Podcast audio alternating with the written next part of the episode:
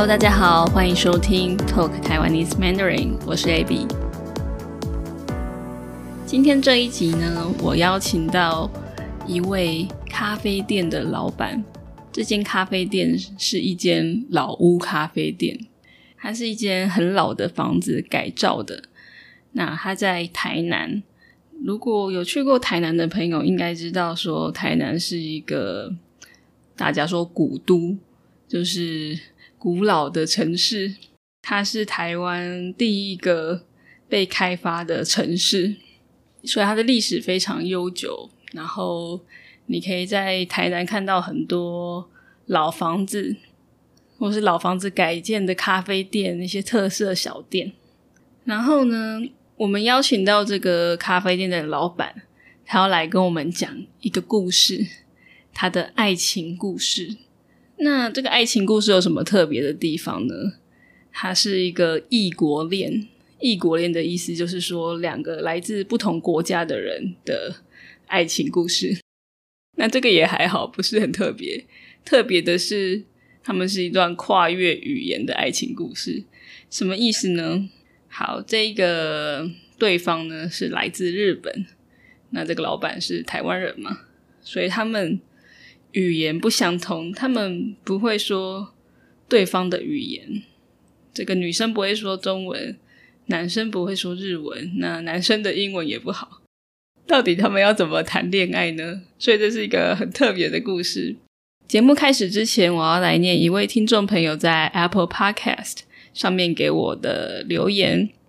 这位刚好是来自日本的 Ryoko，他说内容真的很棒，说话的速度也很刚好，然后声音很平静，让人听着很轻松。然后推荐给所有喜欢台湾的朋友。然后谢谢 Abby。啊，非常谢谢 Ryoko 给我留下这么好的评论。那我也要请还没有去 Apple Podcast 给我留下五颗星 five star rating 的朋友们，希望你们可以去帮我留下五颗星，这个对我来说是很大的 feedback，会让我做节目的时候更有动力、更开心。那我们就赶快来听听威廉老板精彩的故事吧。好，我们欢迎威廉哥，Hello，Hello，各位线上的朋友们，大家晚安。威廉哥，你开这间咖啡店多久了？我在这里从业已经快七年的时间，在台南的中西区。所以从找到这一个老房子到开业，就是因为前置作业已经花了很多时间，就是去装修，总共花了这个装修期间总共有多长啊？我当从这个老房子快百年，然后空着三十多年没人住。把它整理到可以营业，大概花了四个多月。因为这个当时进来都是重新整理，没有水，没有电，没有化妆室，重新再规划。其实我第一次来这间咖啡店，就觉得就是被吸引到了嘛。因为第一就是我对这种风格，你可以说说看，它是算是什么年代的风格啊？什么年代的风格哦？应该说大概是六五六零年代的风格吧，因为老房子这些老房子是属于日式跟闽式的结合，嗯，那当然在市中心老屋一直被拆损、拆毁、重新翻修，甚至盖大楼的很频繁，尤其又是在最佳的黄金地段，所以说。现在看在市中心里面要看到这种民式的建筑，几乎很少了。对，所以说你说我做哪个风格呢？我还是一样到五六零年代那种风格，就是很亲民的庙口感觉，就是随时欢迎大家来，就是店门口这边坐着打声招呼，喝个喝个茶水或咖啡。对，您刚刚说闽式文化是闽南。闽南的闽，嗯，OK，然后五六零年代是民国五六零年代，是的，是 五六十年代，嗯，那你那个时候还没出生吧？还没，我没有那么，我没有那么沧桑年长。对，那开业七年，开咖啡店开了七年，已经遇过很多特别的人吧？特别客人很多啊，多到我都觉得很不可思议。嗯，可是你超会认人的，我从第一次来到第二次来，就是隔了蛮久，然后第二次到第三次也隔了蛮久，你都认得出来我。嗯，或许这是，或许这是我的特质吧，因为我真的算蛮会认人。嗯，你是不是有一个故事想要跟我们分享？故事哦，很多故事啊，就 切入正题。聊到在开店七年当中，让人认识了很多的朋友。那对于情感的事情，也没有太多的太多的想法，或者是其他的其他比较对于对象的部分，也没有特别去关注啦，也没有啊。比较特别是刚好在几年前。认识了一个来台湾跟妈妈在圣诞节来台湾旅游的朋友，对，那就发现说，诶，这个女这一这个这个家这一组家人，给我只感说，诶，跟一般的日本人是很不一样的。对，那也因为心里的一种感觉，就是很不一样，就。多寒暄的几句，虽然语言不通，我他只会说日本语跟英语，可是我不好意思，我只能说中文，所以所以发展很很好笑的一件事情。为了想跟大家多寒暄几句，用了手机的 Google 翻译，嗯，OK，去跟他对谈交流，甚至分享介绍台南当地的一些美食啦。人文的部分一些东西，让他们旅游的旅程更丰盛丰富。那我记得那一次是二零一六年的十二月二十四号初次见面。我记得他一直赞赏我，把一台老旧电视机把它修整成一个鱼缸，现在变成我店内的一个店门口的一个收银台。对，他就很喜欢那一台，应该说他就很欣赏那个作品。嗯，那要离开的时候，我就礼貌性的跟他说，可能在饭店工作习惯，就礼貌跟他说：“哎，祝你们今天的行程愉快快乐。”用了 Google 翻译跟他讲，他就他们就觉得很惊艳。哪知道四天后，他们又回来。嗯。我当下有点错，我会想说，来旅游可能这一站过了就没有。可是他四天后，果真当时是我的判断没有错，因为他们的一家，他们母女两个的质感真的是不一样，是真的。礼貌性回来告知我说：“诶，他们今天下午的飞机要回去日本的 Tokyo。”对，好，这样的初次见面，果真。二月份，女孩子又跑回来台湾。这次只有她自己跑回来。二零一七年的二月份，二月二十六号，我当下很惊艳。他有说是因为什么原因回来吗？还是就是跟你说是因为你？我不知道，你也没有问，我没有特别多问。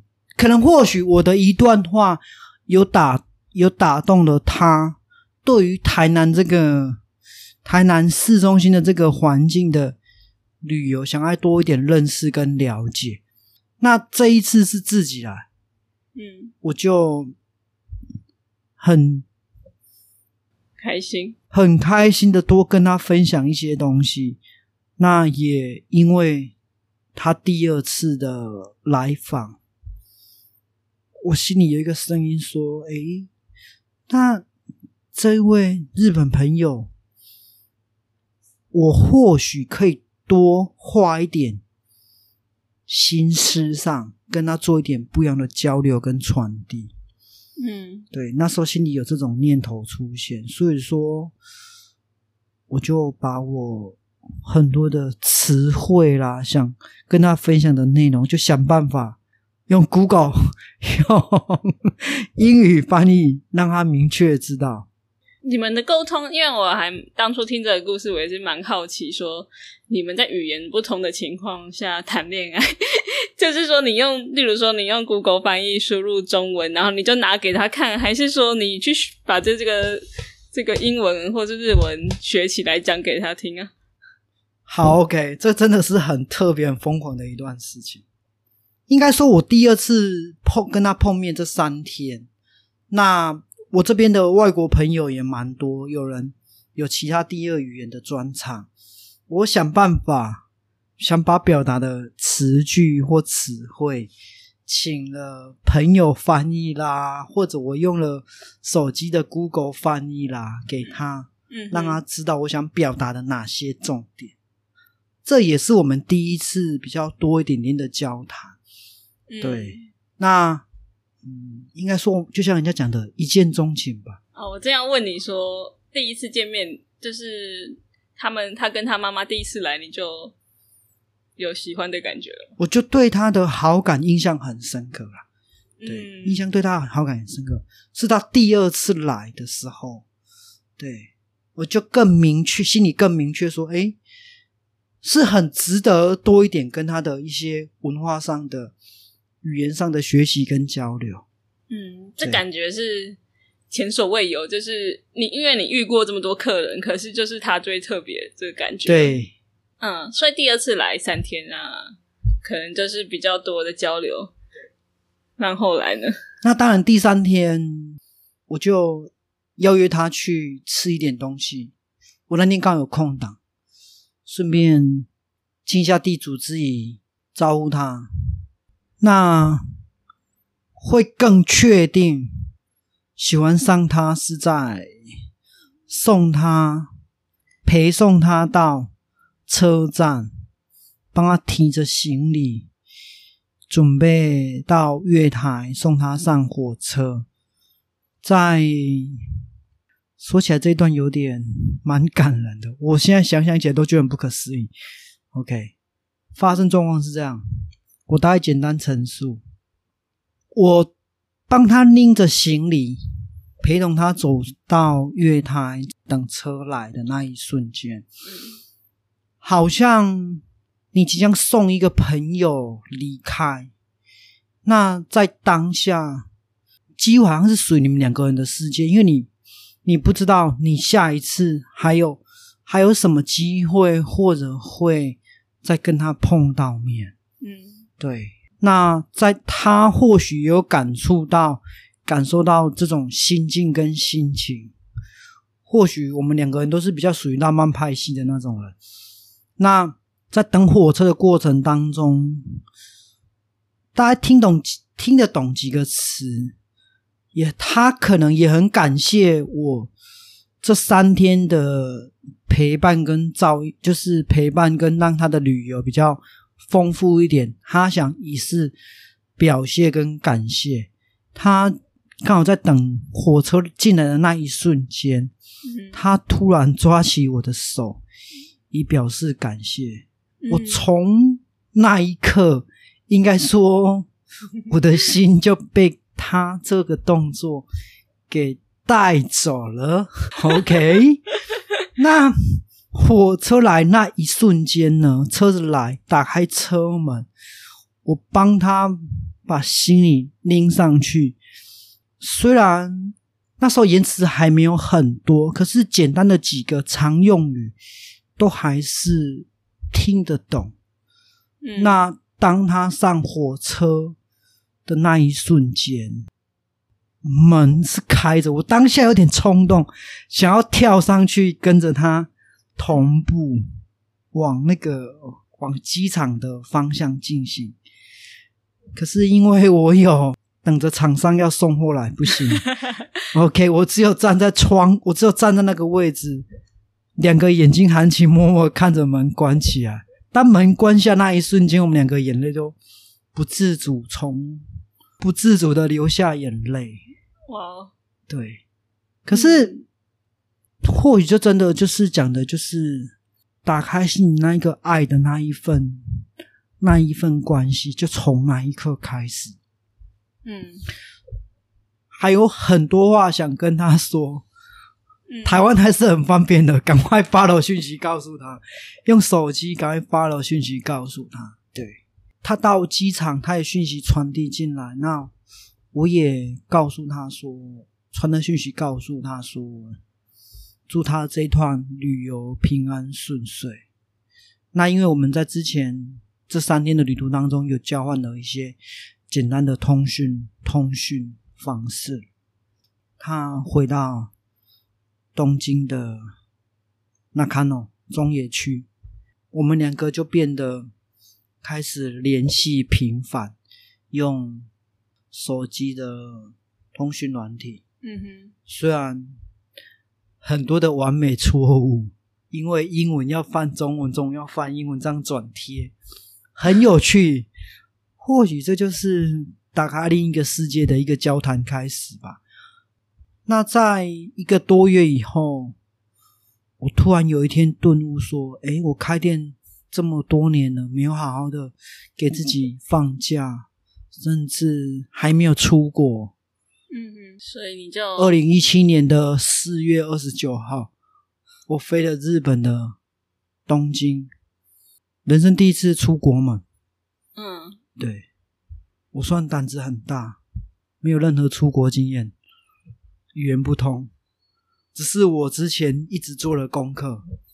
我这几个月前，我这几个月做了很多功课，想办法跟他联系。刚好五月初是他的，是他们的日本的长假，他们都有十天的长假。嗯在机场上发生很有趣的事，细节部分我就不多说。反正就人生第一次出国嘛，嗯拎着一个背包被海关拦下来，狂检查两三次，说你要去干嘛？语言又不通，你要去出去那么多天，对几，天？十天。不过我也很幸运，很顺遂，这样子自己摸索到了新宿。对我在新宿跟他碰了面，我到现在还记得那间餐厅，我点了哪些食物吃。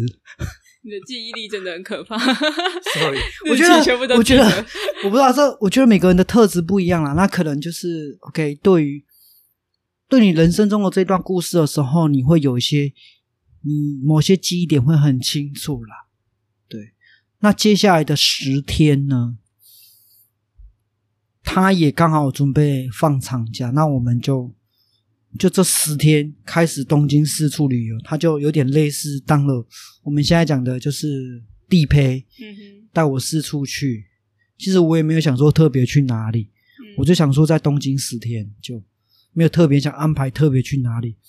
重点就是去走走看看，那甚至一些咖啡馆，那只要有他陪着，我觉得都 OK。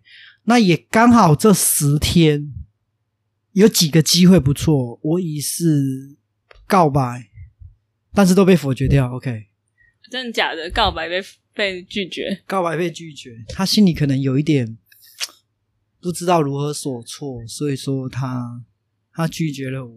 OK，在告白之前呢，你们的对话有没有暧昧？其实应该说，我送他到车站，准备送他这期到机场这段期间，就是已经说我们讲的暧昧期已经开始了。嗯，，对，他是握住你的手，还是抓住你的手，还是牵住你的手？这是不一样，他是抓住我的手，一手还两手，两手都抓着。两手抓住你的两手。对，OK，这个可能有不同的意义。是没有可能可是因为文化文化的差别会有差啦，他不是一般抓着，而是他是像这样紧紧握住，紧紧握住，嗯，好像说有爱意就对了。对，是有一点含义在里面的。这个想要请日本的听众朋友给我解读一下，这个是有没有 爱意，还是只是感激？好了好了好了，题外话。OK，所以告白被拒绝，那然后呢？然后当然他也很礼貌性的陪伴着我十天的旅游，带我四处，我们也就四处走走，去去日本的东京区、新宿、西布亚、嗯哼，那看哦，反正东京的几个大城市，我们都我都走马看，我们都走马看花，甚至到浅草雷门，我们都去。嗯哼，对，那我蛮特别的是，告白这一段，在全世界最大的人口密集度的交集点的新宿十字路口，嗯，那个每分钟有几千人经过的这个十字路口附近，我在跟他告白。你想说说看你怎么告白吗？嗯，可以啊，我就发了一段一段文跟我的台湾朋友讲，台湾的朋友协助了我，内容是很希望把世界暂停在现在的当下这一刻，就只有我们两个人的世界。当下我叫当下，因为 Miki 他走在我前面，我当下叫住他，因为我们都还是用简单的词汇跟不懂的词汇用翻译系统，我跟 Miki。表达这件事情，Miki 有看了一下，当下不以为意，再继续走。我就再叫住他，我说：“Miki，你懂我的意思吗？”